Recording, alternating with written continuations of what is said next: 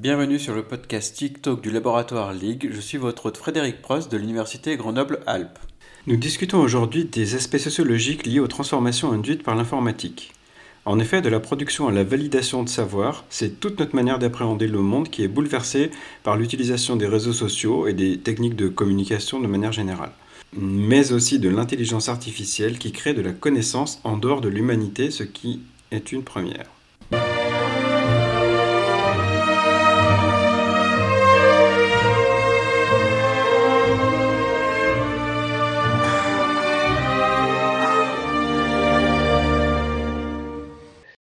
Alors bonjour à tous. Aujourd'hui, nous avons la chance de recevoir Dominique Cardon, qui est professeur de sociologie à Sciences Po Paris et directeur scientifique du laboratoire Media Lab. Il a récemment publié euh, Culture numérique, qui est une monographie sur les impacts des technologies de l'information et de la communication sur notre culture au sens large. Euh, donc Dominique Cardon, bonjour. Bonjour.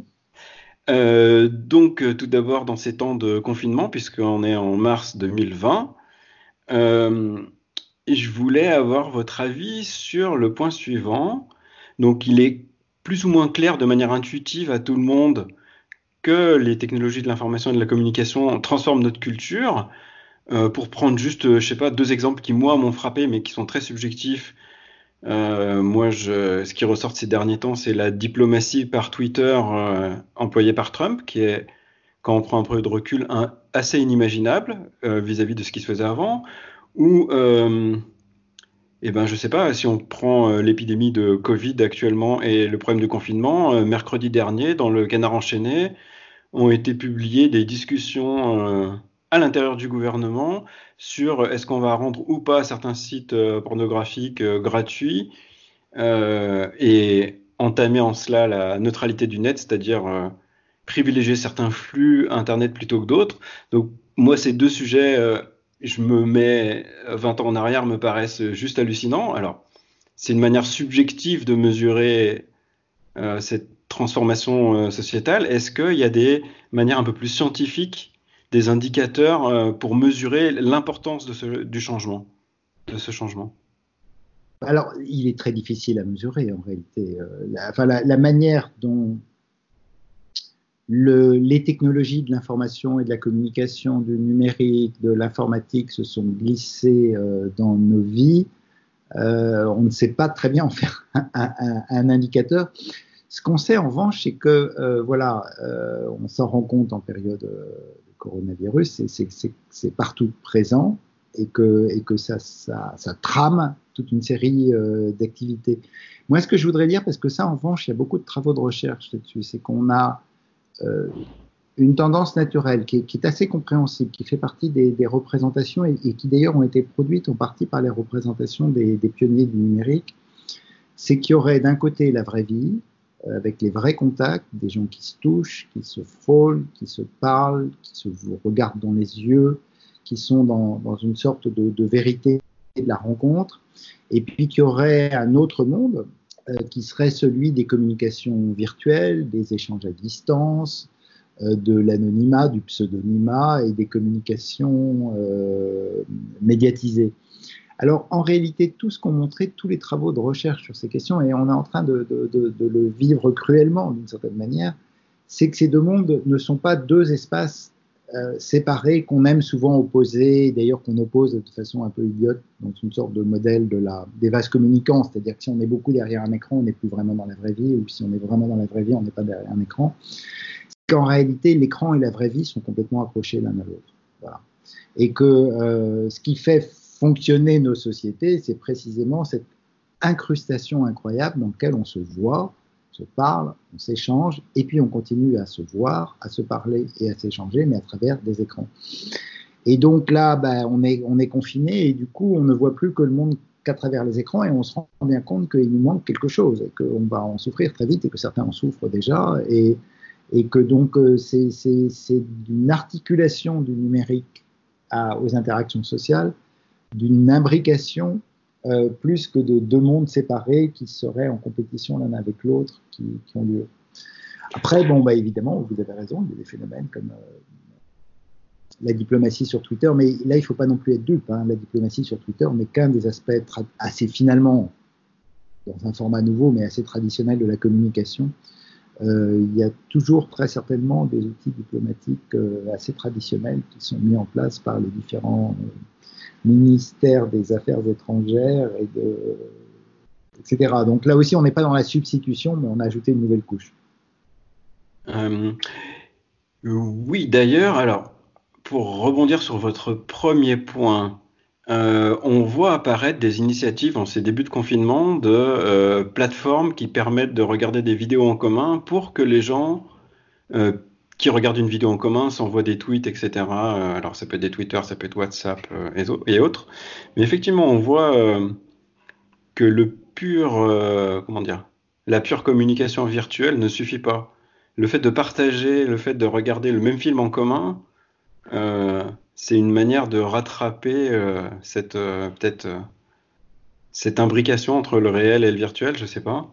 Absolument, mais c'est en fait c'est surtout c'est pas forcément entre le réel et le virtuel, mais c'est surtout du, sentiment de, fabriquer des collectifs, parce que on, sait que le numérique nous, nous, fait entrer dans une société qui personnalise et qui individualise. On est, on est un individu face à un écran, et euh, il y a toute une série d'activités collectives qu'on faisait déjà depuis longtemps euh, de façon individuelle, mais avec un sentiment du collectif.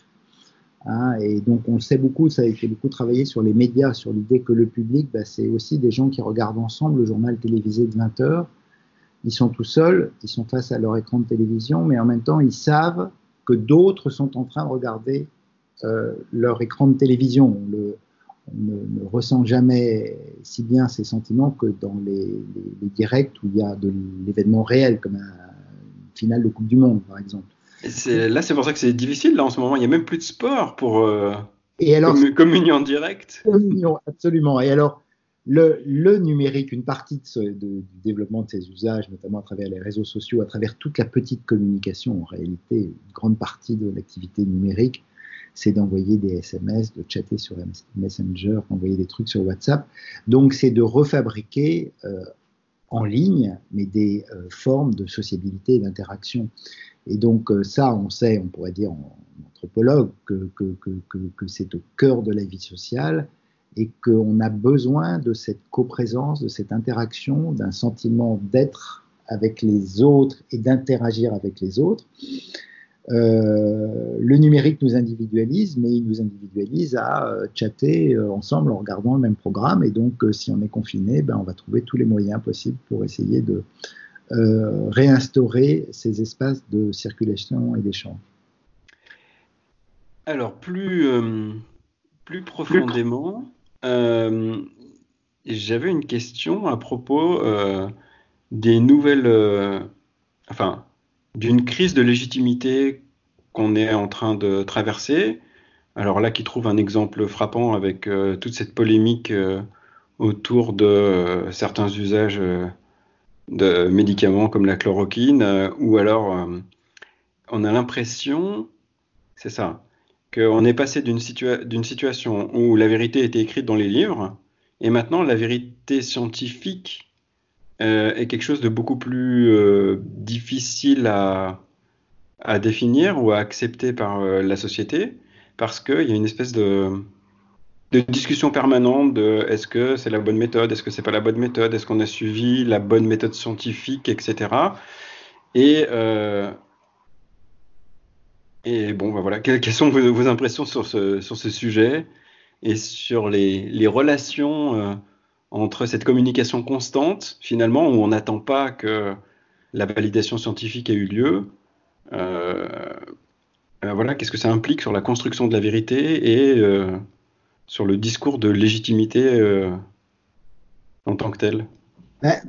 C'est une, énorme question, à, vrai dire, mais qui effectivement est un des, axes qui traverse beaucoup des discussions sur l'arrivée du numérique qui est de, dire que d'une certaine manière, en donnant à chaque internaute la possibilité de s'exprimer et de mettre en circulation des informations, euh, on a une crise globale de l'autorité, on va dire des, formes traditionnelles de l'autorité, mais ce débat était présent pour Wikipédia, il est beaucoup pour le monde de la désinformation et des fake news, il est sur la relation des patients avec les docteurs quand ils utilisent des forums de, de, patients pour l'automédication, etc.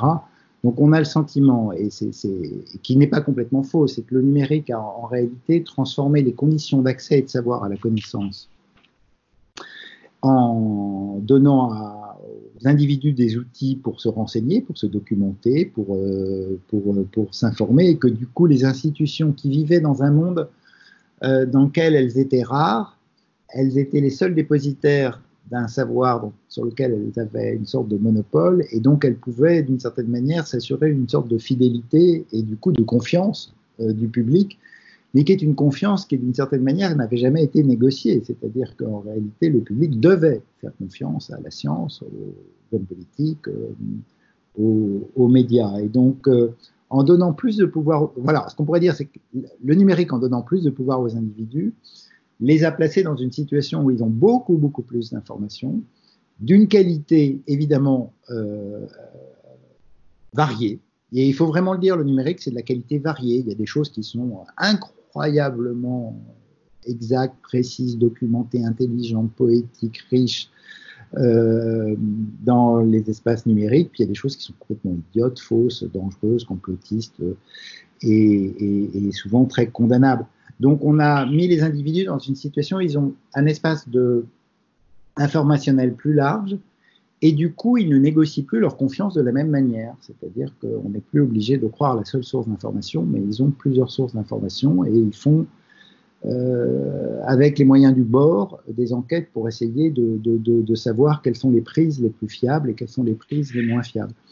Euh, bon, ben ça, on le, voit partout. C'est vrai qu'on a un beau cas avec la, chloroquine. Encore que le cas actuel de, de, euh, Raoult, euh, est un débat, enfin voilà, c'est un débat assez typique de la situation public, c'est-à-dire que en réalité, le professeur Raoult n'est pas du tout quelqu'un qui n'aurait pas d'autorité institutionnelle, bien au contraire, il est, au cœur même des dispositifs académiques dans son domaine, expert reconnu, international, etc. Mais la science, on le sait, est aussi un espace dans lequel il y a des, conflits, il y a des débats d'école, il y a de la compétition entre les laboratoires de recherche, il y a, toute une série de, choses comme ça. Euh, ce qui est nouveau avec le numérique, c'est que le et surtout en période de crise, c'est que le public, il voit désormais ces polémiques et il essaye de les comprendre. Alors il les comprend très maladroitement, il prend des parties euh, sans doute euh, sans être bien documenté, il ne manifeste pas toute la rationalité qui serait sans doute nécessaire pour évaluer les, différentes méthodologies, il ne sait pas entrer dans l'univers confiné des conflits académiques, mais d'une certaine manière, il est mobilisé à l'intérieur de ces conflits, ce qui est assez typique des affaires, euh, euh, pour participer à, trancher ou ne pas trancher à l'intérieur de, débats scientifiques qui autrefois étaient confinés. Et donc euh, le, numérique déconfine. Voilà, c'est ça qu'on pourrait. Et alors c'est assez, euh, ce à quoi ça fait penser, c'est bien sûr l'arrivée de l'imprimerie et le fait que la Bible justement ne soit plus euh, la propriété, on va dire privée du clergé, mais ait une diffusion large, avec, alors c'est peut-être un peu un raccourci de le faire comme ça, mais de dire l'apparition du protestantisme est directement ou assez directement liée à, cette innovation technologique qu'est l'imprimerie. Et là, on a un peu l'impression qu'on vit la même chose, c'est-à-dire que Ok, euh, le fait d'avoir de pouvoir imprimer, ça permet de diffuser le savoir, mais là, ce qu'on rajoute, c'est un côté dialectique.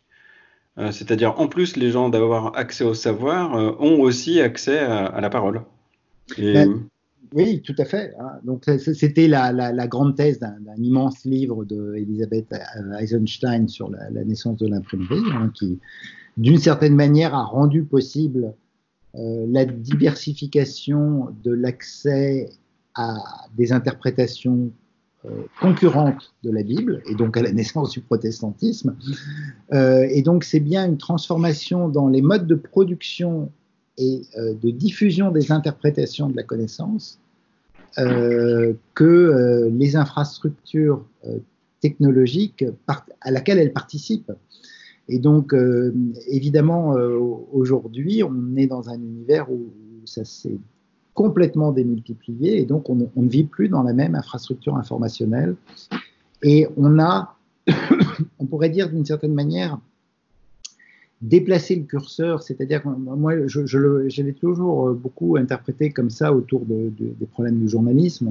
On, sait que les journalistes étaient, il y avait un terme très bien dans la sociologie américaine qui, très bien, qui de dire les journalistes sont des gatekeepers, c'est-à-dire ils, sont les portiers de l'espace public, ils décident de ce dont on doit parler, ce dont on ne doit pas parler, et comment on doit en parler, et qu'est-ce qu'on met à la une du journal et qu'est-ce qu'on met en petite brève. Et donc, il, y avait, il fabriquait une hiérarchie des préoccupations euh, dominantes. Alors, euh, depuis, évidemment, l'imprimerie, ça avait beaucoup changé, mais il y, avait beaucoup de journalistes et des manières différentes d'agencer euh, la hiérarchie des informations, mais qui restait quand même structurée par l'espace professionnel du journalisme, qui jouait ce rôle de gatekeeper. Euh, aujourd'hui, une partie de ces barrières sont tombées, une partie seulement, hein, parce qu'en réalité, ça, ne s'est pas aussi radicalement euh, transformé qu'on le dit parfois. Est-ce que c'est est-ce que c'est pas le rôle de ce qu'on appelle maintenant les influenceurs qui ont un peu volé ce rôle aux, journalistes? Alors, ils l'ont, ils l'ont, ils, l'ont. Là, je suis obligé d'être très nuancé sur ce débat. L'espace public s'est élargi, donc les journalistes ne sont plus les seuls Pareil pour les hommes politiques, pareil pour euh, les savants et les experts, etc. Ne sont plus les seuls à produire euh, une parole euh, autorisée sur un certain nombre de, de, sujets. De nouveaux acteurs sont apparus, qu'on peut appeler influenceurs, etc.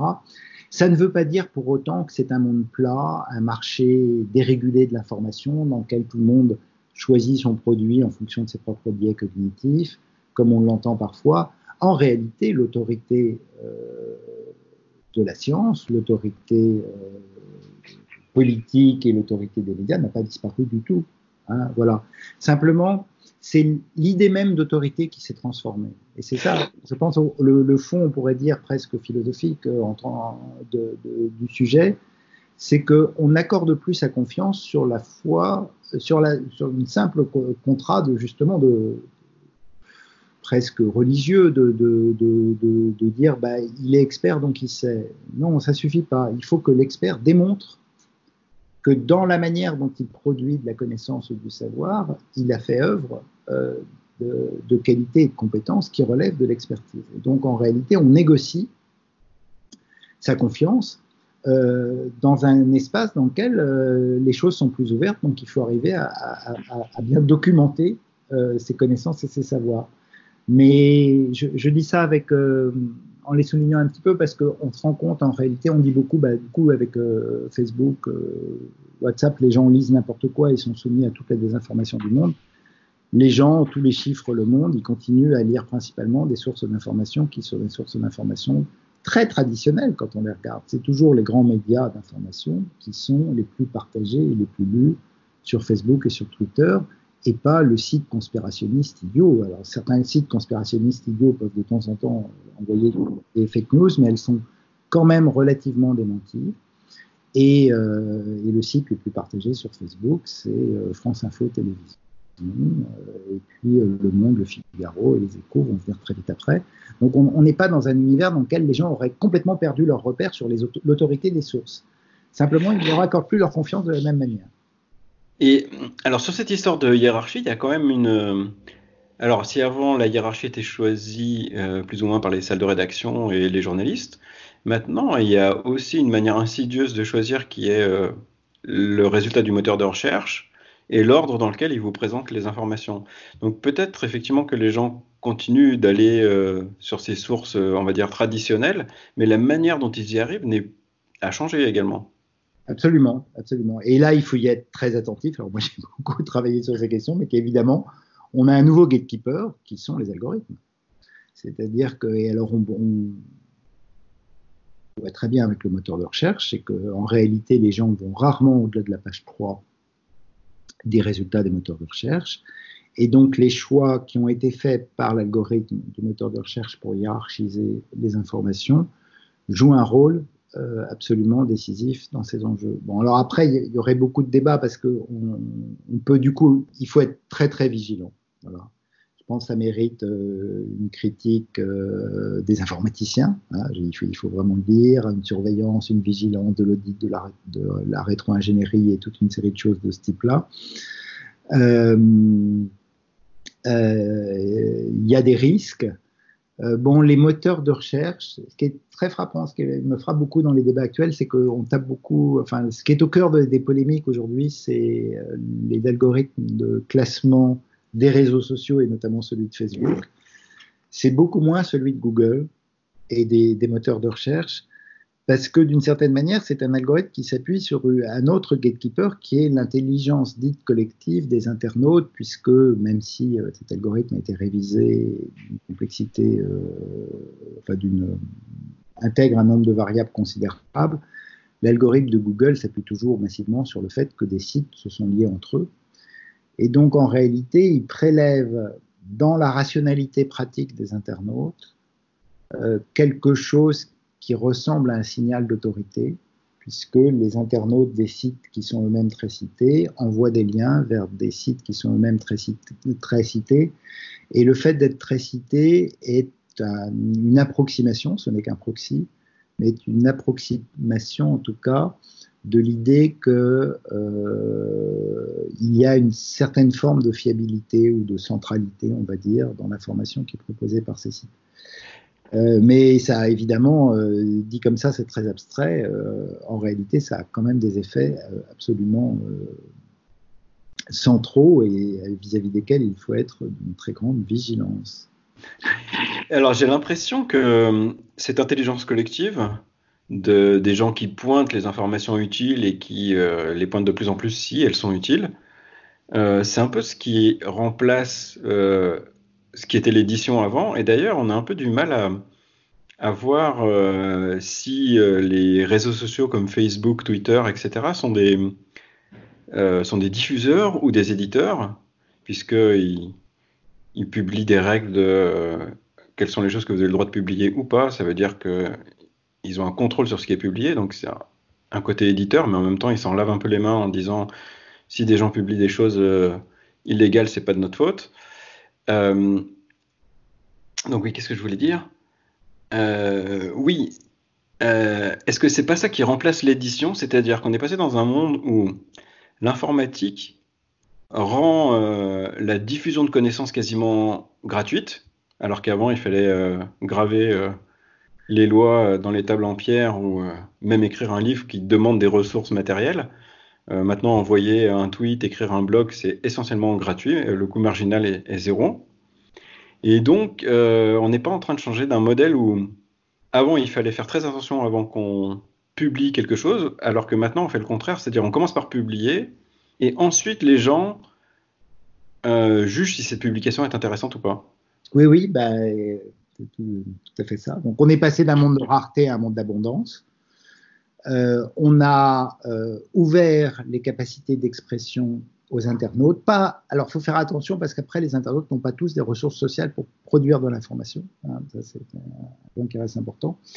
Mais du coup, on publie et ensuite les algorithmes filtrent. Hein. et donc, ça revient à notre discussion tout à l'heure, c'est que les algorithmes, du coup, jouent un rôle central. C'est-à-dire qu'ils ne sont plus en train de faire, on n'est plus en train de faire du tri à la main entre un petit nombre d'informations, mais on a un nombre absolument colossal d'informations et il est classé par les algorithmes des moteurs de recherche ou des réseaux sociaux.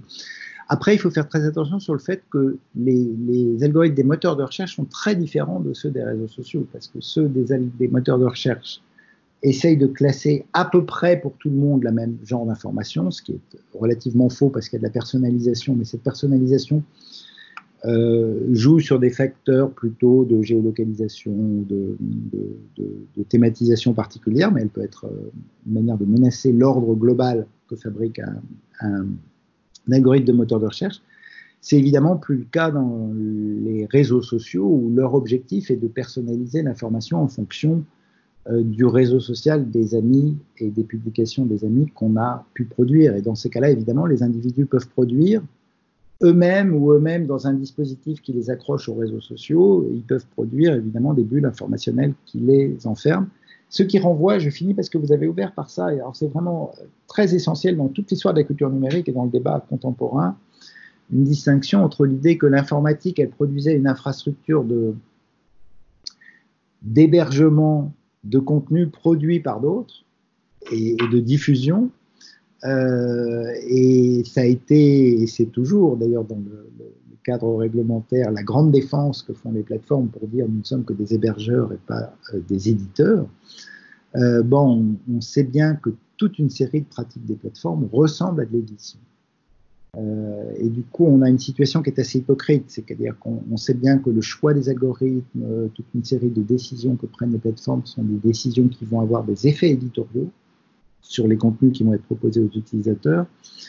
Et donc, on a un petit peu envie de dire, bah, il faudrait que les plateformes deviennent des éditeurs. Et alors euh, là, si on ouvre cette porte, on entre dans une sorte de, de choses incroyablement compliquées, parce que là, si les plateformes deviennent vraiment des éditeurs, euh, elles, peuvent, être très liberticides euh, à bon droit, parce qu'elles réclameront ce rôle de, d'être comme le sont tous les grands journaux, de pouvoir dire bah, ça je publie, ça je publie pas, ça j'ai envie, ça j'ai pas envie, etc.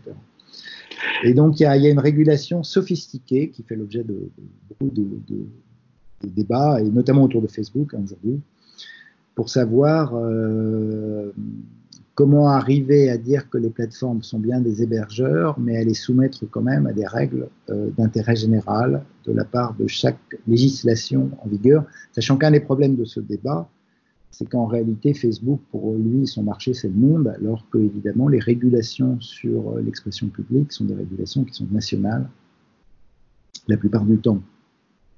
Alors, oui, là, on discute dans le cadre d'une société ouverte, euh, on va dire. Euh, l'Ouest en général. Mais justement, avec cette crise du coronavirus, on voit qu'il y a ce qui se passe en Chine, par exemple, euh, en termes d'information, euh, juste sur cette crise, où ils ont, ils ont euh, authentiquement envoyé la police pour arrêter les lanceurs d'alerte, etc. Et ils ont muselé Internet et les, comment on appelle ça, les journalistes citoyens, etc. Est-ce qu'il n'y a pas d'autres alors nous, on a une vue très euh, européenne, euh, on va dire euh, culture occidentale, de cette transformation sociale. Est-ce que il y, bah, y, a le modèle chinois qui émerge? Est-ce qu'il il a une, il prend une importance Est-ce que vous pensez que c'est ce modèle-là qui va s'imposer dans le futur ou il, y aura l'existence de plusieurs modèles culturels liés à ces technologies? Ben, il, y a, déjà plusieurs modèles, hein, donc on est déjà dans cette situation. C'est pas le coronavirus n'a pas apporté de choses particulièrement. Non, bien sûr, c'est juste un révélateur. Euh, on a des modèles euh, fermés, autoritaires, à développement euh, autonome, dans des systèmes de contrôle extrêmement sophistiqués pour la Chine, parce qu'en réalité, pour la Chine, il y a à la fois le régime politique qui, qui, tient le système dans un modèle de surveillance et de censure, mais il le fait aussi avec la complicité euh, de toute une série d'internautes qui sont membres du parti, qui font de la, de la, délation, et, etc. Donc on a un système de, contrôle complexe qui s'est mis en place. Et évidemment, on a des, des, régimes intermédiaires, euh, euh, mais dans lesquels le contrôle en Iran, en Russie et dans toute une série de pays, le contrôle de l'expression numérique est évidemment fort lui aussi. Alors, ce qui est assez amusant, enfin, moi, je me suis abonné euh, sur Twitter à, Global Times, qui est, euh, on va dire, l'équivalent de euh, Voice of America, mais version chinoise, juste pour voir leur manière de communiquer. Et alors, donc, ce qui est étonnant par rapport à ce sujet, c'est que c'est transparent leur propagande, on croirait le retour de Stakhanov. Et donc, par exemple, sur cette crise du coronavirus, il y avait tous les jours des séquences. Alors il y avait, euh, je sais pas quoi, le traître à la nation, euh, donc euh, je sais pas quoi, les gens qui crachaient pour que les autres soient infectés. Il y avait le héros de la nation, les gens qui venaient donner leur argent pour aider à la lutte contre le coronavirus, etc. Et il y avait même des tentatives de faux buzz, parce que ça se voyait que c'était construit à des kilomètres.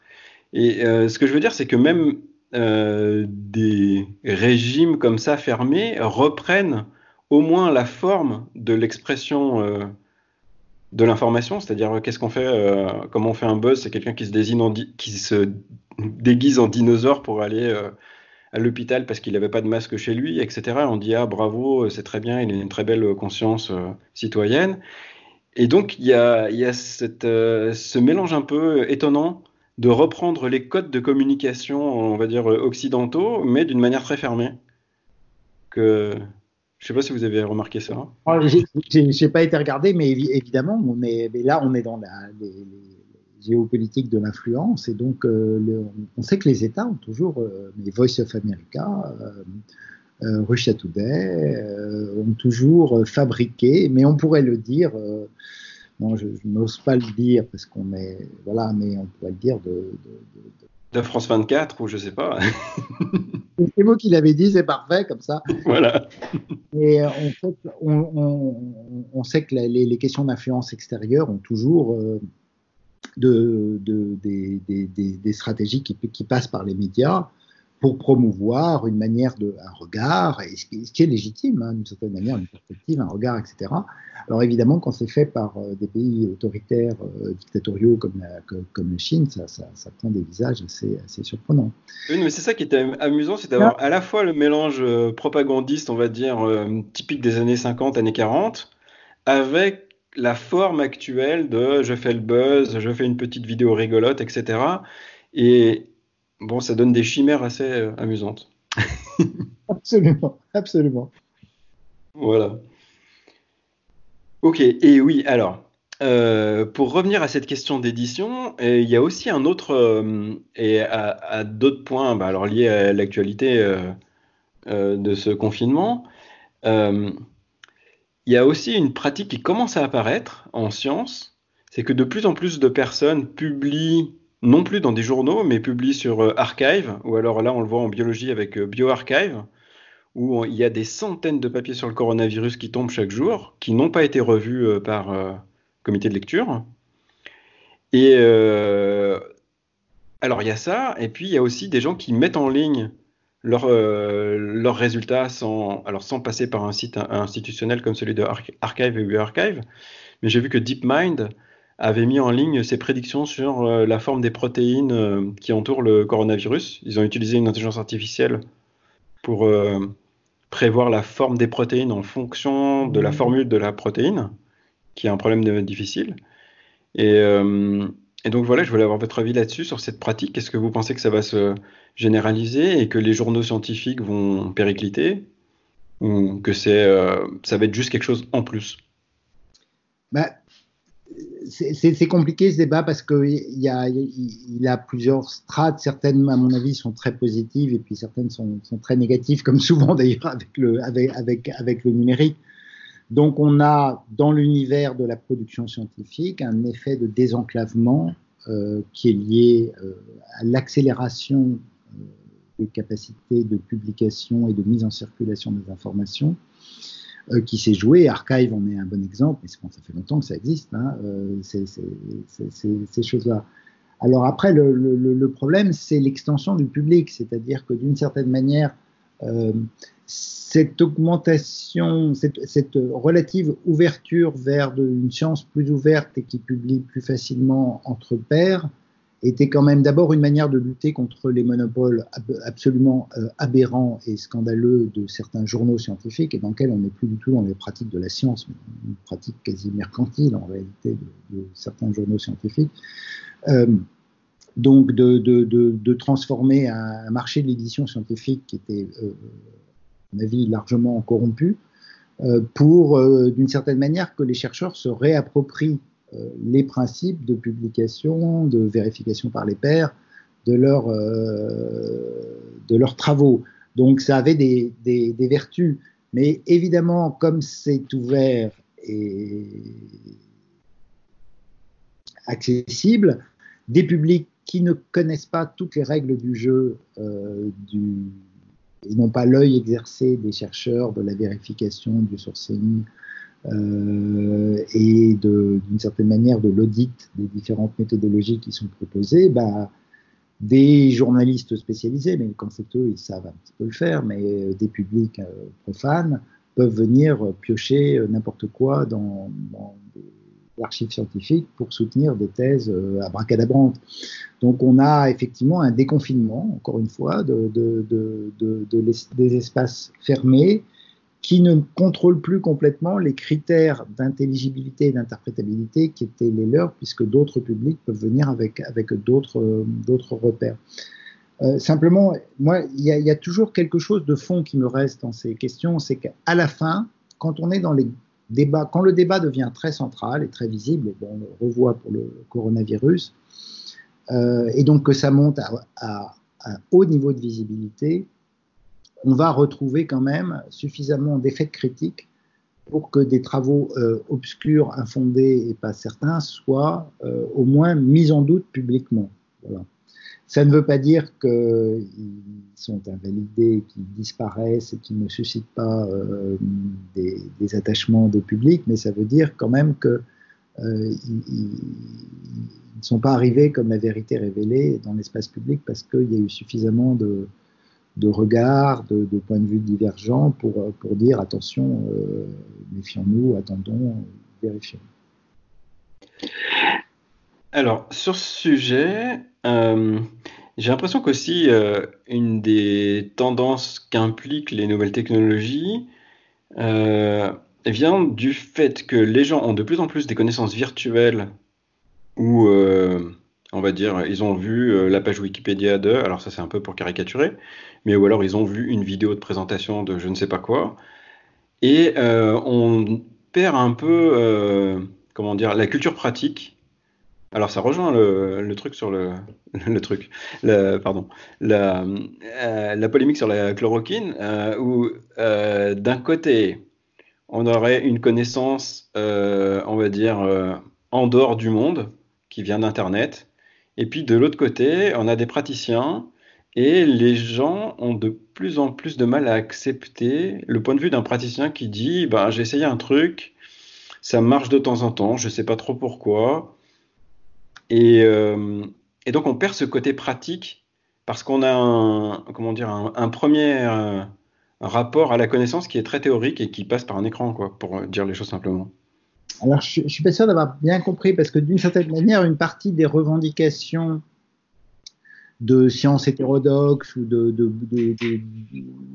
discours qui viennent bousculer l'institution scientifique se font généralement euh, à l'appui euh, de, pratiques. On sait que, moi je, sais parce que j'ai une étudiante qui suit ça de, très près dans le débat sur le, anti-vaccins, les anti-vaccins ont tous dans leur famille quelqu'un qui, ou quelqu'un qui connaît quelqu'un qui, ou bien on m'a dit, etc. Donc ils il, s'appuient toujours beaucoup sur des expériences personnelles euh, ou pratiques pour essayer de contester le, savoir légitime. Alors on sait bien que dans un débat, ça ne tient pas très très longtemps, ces expériences pratiques, mais, mais euh, mais c'est aussi ce qu'on voit beaucoup. Moi, je voudrais aussi relativiser cette question parce que ça, les sociologues. Les non, mais alors, par exemple, euh, pour peut-être la préciser, c'était, euh, je sais pas, par exemple, là, on a euh, des discussions de haut niveau pour savoir s'il faut ou pas utiliser un masque et s'il faut bien l'utiliser, etc. Hmm. Et ça, alors, euh, pour moi, ça me paraît assez extraordinaire dans la mesure où on a des pays entiers en Asie qui utilisent le masque toute la journée qui ont l'air d'avoir des résultats pratiques euh, quand on voit les courbes d'évolution en Corée euh, du Sud, à Taïwan, à Hong Kong, etc., sont beaucoup plus plates que les nôtres. Mm-hmm. Et euh, on entend à la télévision ou sur les médias différents des exposés académiques sur oui, mais si vous n'utilisez pas bien votre masque, en fait, vous allez vous toucher plus souvent le visage pour le retoucher, etc. Et donc, ils sont pour moi plus des discussions théoriques et de l'autre côté, on a plus une application pratique. Et j'ai l'impression que les gens recherchent beaucoup plus qu'avant le saut euh, administratif de conformité de, euh, je sais pas quoi, l'Académie de médecine a dit que c'était bien, et tant qu'elle n'a pas dit que c'était bien, on va pas le faire. Donc euh, c'était plus dans le sens expérience personnelle plutôt que, oui, expérience personnelle au sens je fais quelque chose plutôt que de dire oui, ma cousine a été vaccinée et puis je sais pas quoi, on a trouvé qu'elle était bah, alors ça, ça, je sais pas parce qu'on est, on est sur un peu sur un autre sujet qui est, qui est moins mon domaine d'expertise, mais ben, on, on, sait qu'on a des discours publics aujourd'hui sur, euh, sur les masques qui sont en partie euh, liés à des, à des contraintes euh, beaucoup plus contingentes et économiques sur la mauvaise préparation de ces, ces choses-là. Donc le, je, je, je, pense qu'on est en train de, de enfin, si la confiance, l'attente de confiance théorique dans un discours institutionnel qui nous explique que les masques ne sont pas nécessaires, je ne suis pas sûr qu'elle soit complètement observable. Alors je sais pas, c'est peut-être aussi une différence de culture entre les cultures, euh, bah, typiquement la culture française où on fait beaucoup des choses théoriques avant des choses pratiques, mais c'est vrai qu'aux États-Unis, dans les pays anglo-saxons, ils sont beaucoup moins, enfin l'enseignement est, fait différemment quoi. Mais peut-être, je sais pas. Pour revenir, parce que c'est des débats qui sont très loin du numérique, mais qui ont été beaucoup travaillés sur les. les, J'ai l'impression que le numérique euh, renforce cet aspect. Ben, par, exemple, il y, a un exemple où le numérique a effectivement renforcé, qui est, la, question, on le, sait très bien pour les, questions sanitaires de, médecine, maladies chroniques, etc., qu'il euh, a fallu attendre le sida pour que une autre forme de savoir et d'expertise de la maladie vue par les patients se développe. Mais on sait que depuis 30 ans, nos, sociétés, et notamment autour de la voix des, patients, des associations de patients, des forums de patients, etc., a pu être, euh, et pour des experts là, dans des, espaces vraiment transscientifiques, d'une utilité extrêmement forte. Euh, on l'a vu pour les, myopathies, on l'a vu pour le diabète, on l'a vu pour toute une série de maladies dans lesquelles on a introduit une autre forme de savoir, qui était celle produite par les patients échangeant entre eux, euh, dans l'univers euh, à la fois du soin, du traitement, mais aussi dans celui de, la recherche. Donc euh, moi je pense qu'on a toujours un intérêt à être ouvert sur la diversité des formes de savoir, tout en évitant évidemment une sorte de, populisme naïf dans lequel des, individus qui ont connaissance très faible du dossier se, se servent de n'importe quel argument pour dire n'importe quoi. C'est vrai qu'on a, ça décrit bien ce qui s'est passé par rapport à l'écologie. Euh, cette appropriation par les personnes de. Euh, avant, dans les années 70, là, c'était les grands films, je sais pas quoi, l'affaire Erin Brockovich ou les choses comme ça.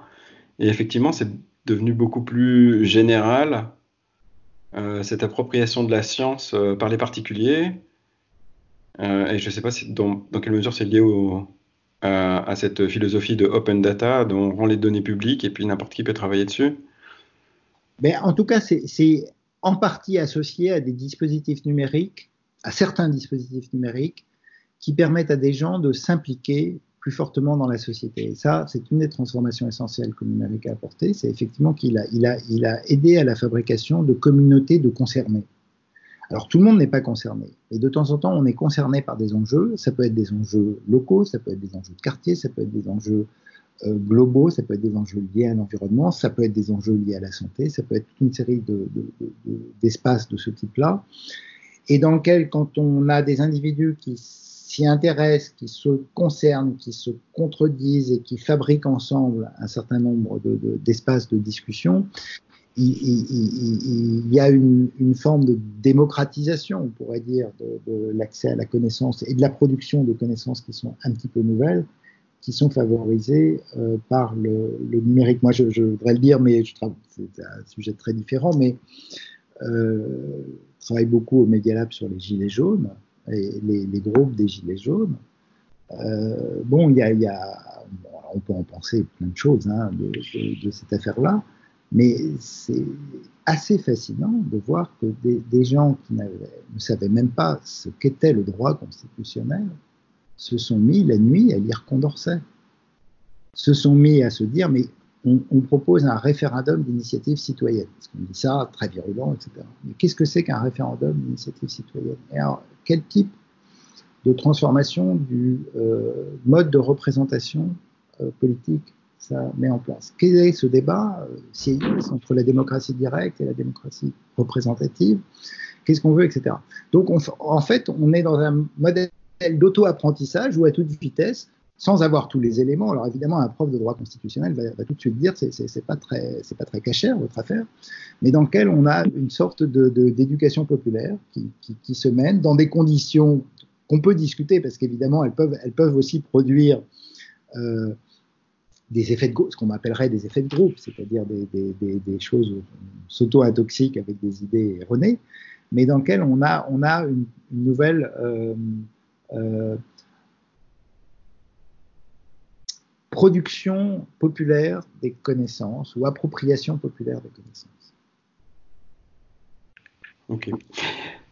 Alors ça, c'est un aspect que je trouve plutôt positif, mais alors, il y a un autre aspect que je voulais euh, aborder qui est un peu plus négatif euh, de mon point de vue, c'est qu'il y a aussi une transformation de l'idée même de la vie privée qui est assez incroyable. Et d'ailleurs, on le voit, euh, bah, toujours pour reprendre la crise actuelle, on propose même maintenant aux gens de télécharger des applications qui pourraient tracer leurs mouvements dans chaque minute de la journée pour savoir s'ils ont été en contact avec d'autres personnes et si potentiellement ils ont été infectés ou ils ont infecté d'autres personnes. Et donc, euh, j'ai l'impression qu'il entre mon adolescence, dans les années 80-90, euh, et la période actuelle, on a changé de monde d'une manière euh, assez incroyable et ça s'est fait de manière assez graduelle et on dirait un peu à l'image de, de la grenouille qu'on met dans la casserole et on monte la température petit à petit. Oui, alors ça, évidemment, bon, c'est des débats qui sont cruciaux, c'est des débats dans lesquels le numérique joue un rôle absolument important et dans lequel, effectivement, on peut dire que depuis une quarantaine d'années, les arbitrages que font nos sociétés et les individus de nos sociétés à l'égard de, euh, de ce qu'ils donnent à voir et ce qu'ils cèdent à d'autres de leurs informations personnelles ne cessent de, basculer dans le mauvais sens. Alors ils le font euh, euh, avec, enfin il y a deux moteurs à ça. Outre l'infrastructure numérique évidemment qui, le permet, il y en a un qui est la sécurité. Et donc c'est au nom de la sécurité que euh, nous jugeons nécessaire d'avoir des passeports biométriques, de faire éventuellement de la reconnaissance faciale, etc., etc. Et on voit très bien que et ça, les gouvernements, les pouvoirs ne cessent d'utiliser cette affaire et ils, on a des raisons de se méfier du fait que la crainte que fait naître euh, le coronavirus euh, ne soit le cheval de Troie pour faire passer de nouveaux dispositifs de, surveillance et de contrôle. Et donc, euh, les arbitrages sécurité-vie privée sont, désastreux parce que on devrait sacrifier de la sécurité. Alors, mais personne n'a le courage politique de le dire sacrifier de la sécurité pour la vie privée. Alors aujourd'hui, tout le monde, et les hommes politiques en tête, mais les, individus suivent beaucoup, hein, hélas, sur ces questions, disent bah, au nom de la sécurité, je préfère qu'il y ait une caméra, je préfère qu'il y ait un badge, je préfère qu'il y ait de la biométrie, je préfère que. Et puis la deuxième dynamique, c'est celle de la personnalisation. Et ça, le numérique est vraiment au centre de cette affaire-là, c'est qu'il est en train de dire je peux te donner des informations de meilleure qualité, te mieux te recommander, mieux te guider sur ton chemin pour rentrer chez toi, mieux fabriquer la playlist de musique que tu aimes, mieux te recommander le film qui va bien, mieux, etc. Si tu me donnes des informations sur toi. Et donc euh, l'économie numérique a mis en place, certains disent un capitalisme de la surveillance, c'est-à-dire un système dans lequel euh, on échange précision utilitaire d'informations contre un traçage de plus en plus suivi et continu euh, des individus. Et là aussi, c'est un arbitrage dans lequel nous sommes tous ambigus, comme pour la sécurité. C'est-à-dire qu'on est en train de dire, euh, bah oui, mais quand même, ça rend des services. Et alors, euh, il faudrait aussi, ben, moi je crois, apprendre à savoir sacrifier de la performance des algorithmes de personnalisation, de suivi, etc., euh, au nom euh, du refus euh, de l'accumulation de données comportementales sur les personnes, parce qu'en réalité, c'est les données comportementales sur les personnes qui permettent un peu, et un peu seulement, d'améliorer la, performance de ces algorithmes. Alors ouais, à ce propos de la performance, il y a aussi quelque chose de nouveau qui est introduit par les technologies de l'information et de la communication, enfin surtout, alors là, plutôt par le côté intelligence artificielle, qui est la production automatique de savoir, voire de jugement, puisque maintenant on est jugé automatiquement sur les, routes par des robots qui nous flashent. Mais euh, on peut prendre des choses plus extrêmes comme, euh, euh, je sais pas quoi, la, la politique euh, d'utilisation des drones euh, américaines qui peut aller jusqu'à... alors c'est un peu caricaturé, mais c'est le président américain dans son bureau ovale qui utilise une tablette pour dire qui va vivre, qui va mourir généralement, il va suivre les, les recommandations d'un logiciel euh, sans trop se poser de questions. Et donc, il y a aussi cette transformation-là qui est euh, que les machines produisent du savoir, et comme ce sont des machines, euh, elles ont facilement euh, cette aura d'impartialité. Enfin, moi, je vois, j'étais entraîneur d'échecs pour des jeunes. Mhm. Et donc, alors c'est assez marrant de donner des cours d'échecs parce que les, beaucoup plus que les étudiants, les, les enfants à qui je donnais des cours d'échecs ne sont pas d'accord avec la manière dont on leur présente les choses et sont beaucoup plus critiques euh, mais malheureusement, il y en a beaucoup qui me disent Ah, mais ce coup-là est mieux parce que l'ordinateur dit que euh, mon score sera de 0,02 au lieu de 0,01. Et euh, donc voilà, je voulais avoir votre impression là-dessus sur comment cette nouvelle manière de générer de la connaissance qui n'existait pas avant, donc qui est l'intelligence artificielle, générer de la connaissance ou, prendre, ou faire des jugements, est accepté euh, dans nos sociétés et qu'est-ce que ça change? Mais là, là, là aussi, on est face à une grande transformation avec laquelle il faut aussi garder un tout petit peu de prudence. Mais, mais évidemment, on sait qu'il y a un enjeu important qui est, on pourrait dire, l'automatisation de la décision. Parce qu'en réalité, il y a deux conceptions de l'informatique qui, s'opposent. C'est soit la machine est intelligente, et dans ces cas-là, il faut donner le pouvoir à la machine de faire. C'est d'ailleurs toute une mythologie autour de l'intelligence artificielle depuis 50 euh, ans existe dans, cet esprit-là. La machine ne se trompe pas, euh, elle est plus performante que les humains, euh, donc il faut lui confier les, manettes. Bon, en réalité, ça marche pas du tout. En réalité, les machines ne sont pas du tout intelligentes. Et en réalité, d'ailleurs, cette forme d'intelligence artificielle qu'on disait symbolique autrefois, ou intelligence artificielle générale, n'a jamais fait ses preuves en réalité. Donc il y a un autre paradigme qui s'est mis en place et qui me semble beaucoup plus, alors qui est compliqué, qui est, de dire non, on va faire des scores sur des données. On, fait, on fait de la prédiction statistique avec des données, des données d'un nouveau type, etc. Mais je n'entre pas dans ce débat sur les modèles connexionnistes et actuels de traitement des données. C'est qu'en granularisant beaucoup les données, et ça avec le numérique on peut le faire, on arrive à faire des calculs beaucoup plus puissants et qui ont une précision plus forte. Mais ce ne sont que des probabilités. Donc on n'est plus dans une machine qui décide, au terme d'un raisonnement symbolique qu'elle aurait elle-même euh, su produire, on est dans une machine qui vient aider la décision en fabriquant toute une série d'estimations statistiques sur les probabilités que tel ou tel type d'événement arrive. C'est ça qui nous arrive avec l'intelligence artificielle, avec le deep learning et avec euh, toutes ces machines bah, qui prédisent les, scores de, positionnement aux échecs. Dans ces cas-là, il serait très nécessaire, c'est ce que disent beaucoup des, des de réflexion sur l'éthique de l'intelligence artificielle, de ne surtout pas automatiser les décisions. C'est-à-dire que la machine est une aide à la décision. Elle équipe l'environnement des individus pour qu'ils prennent des décisions. Et donc, il faut arriver aussi à développer une sorte de culture critique à l'égard des scores qui sont produits, mais pas l'automatiser. Alors, euh, c'est quand même globalement ce qui se passe, parce qu'on aime beaucoup se faire peur en disant, euh, je pense aux décisions judiciaires, vous savez, aux États-Unis, avec le, le Compass, on peut, faire des, des, scores de prédiction de récidive. Bon, mais le, euh, c'est pas la machine qui décide de maintenir ou pas en prison tel ou tel détenu. C'est dans le dossier du juge, qui comporte beaucoup d'éléments sur le prévenu, il a une feuille dans laquelle il y a le score produit par le Compass.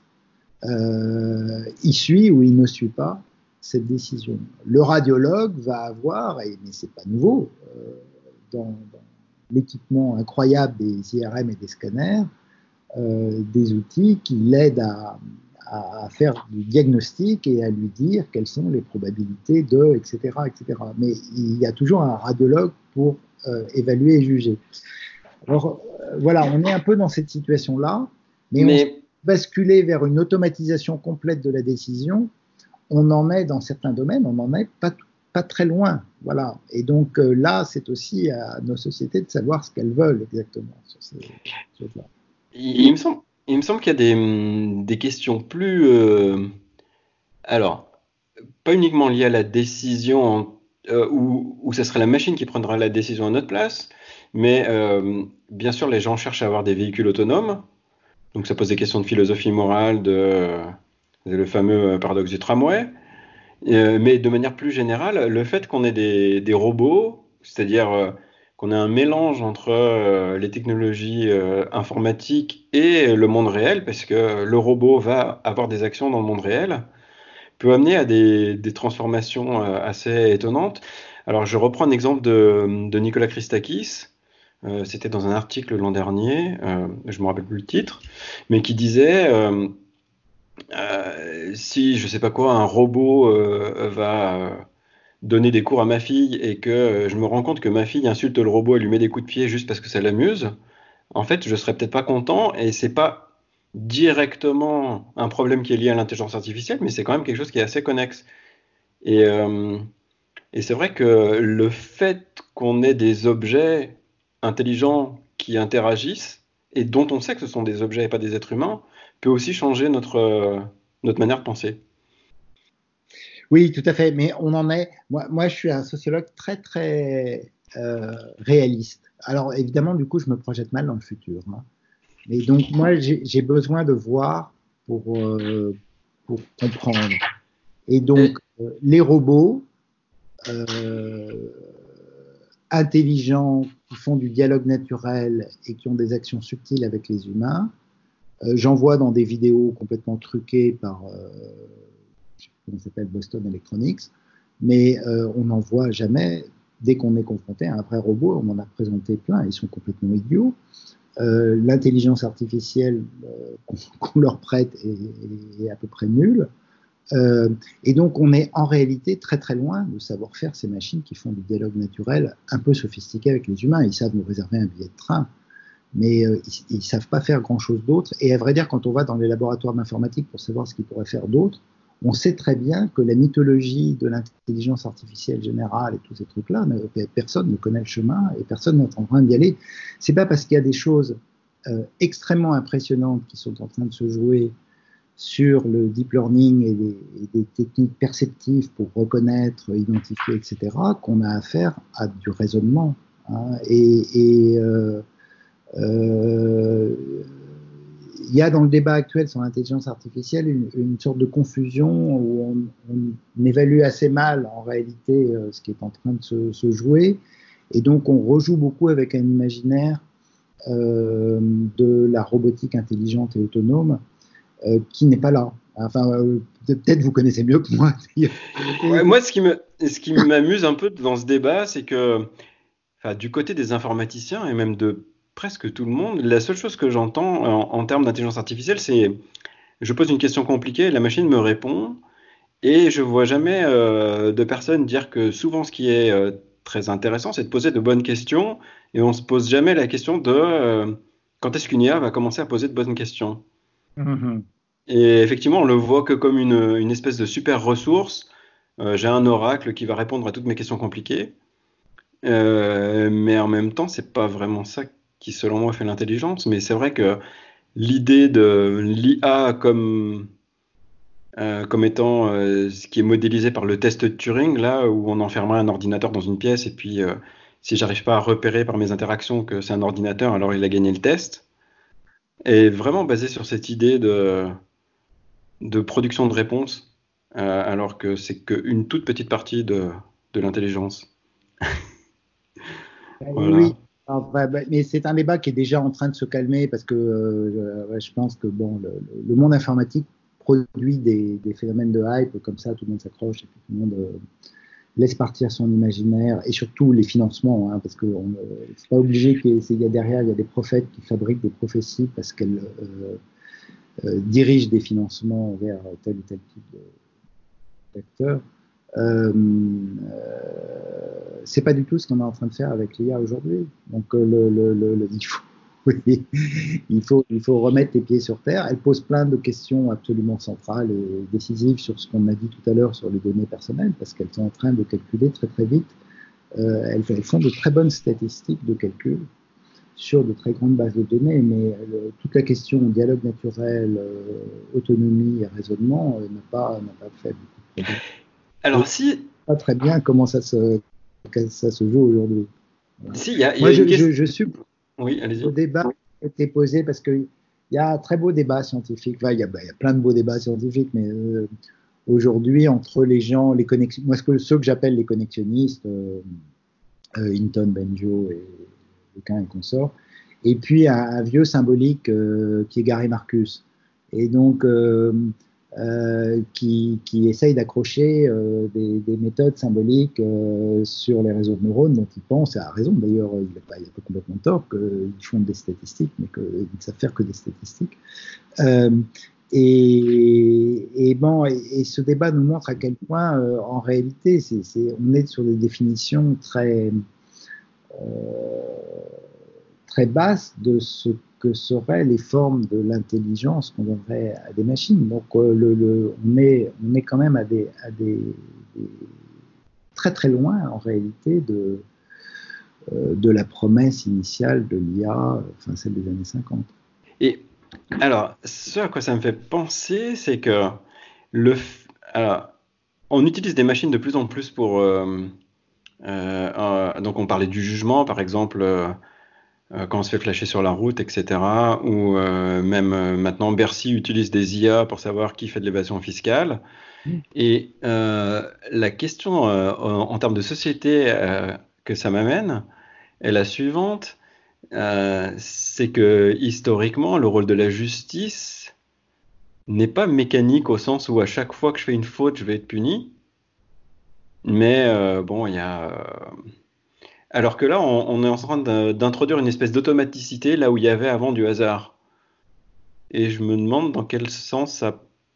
Je veux dire, maintenant que quand je descends dans la rue, je sais que je vais être suivi, filmé par des caméras, etc., ce qui n'était pas le cas avant.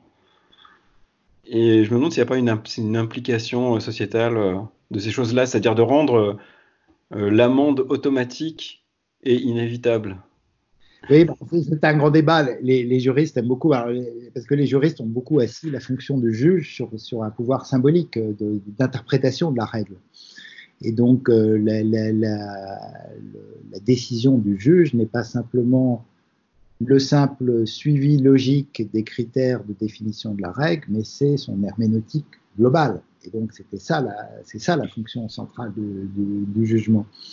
Et donc, qui s'ouvre effectivement avec euh, les nouvelles décisions automatiques, c'est qu'on prend des décisions automatiques sur des bases critérielles qui sont fabriquées statistiquement par des, des grandes masses de données, mais que du coup la définition euh, de la règle courbe, comme dirait Aristote, c'est-à-dire la possibilité pour le juge de remettre du contexte, de, redonner de la, de la, donnée et de finalement d'affirmer une autorité symbolique de sa, de sa décision disparaît. Et donc ça, effectivement, je pense qu'il y a un imaginaire qui est assez typique de, l'imaginaire technologique, de, dire finalement si on avait les bonnes règles et si on avait les bonnes machines pour faire respecter les règles et identifier les cas suspects, ce qui est typique pour les détections fiscales. C'est-à-dire vous avez des grandes masses de données de transactions marchandes, vous pouvez voir les irrégularités des outliers et du coup vous dire, bah, tiens, il y a une présomption de, de, fraude qui se passe.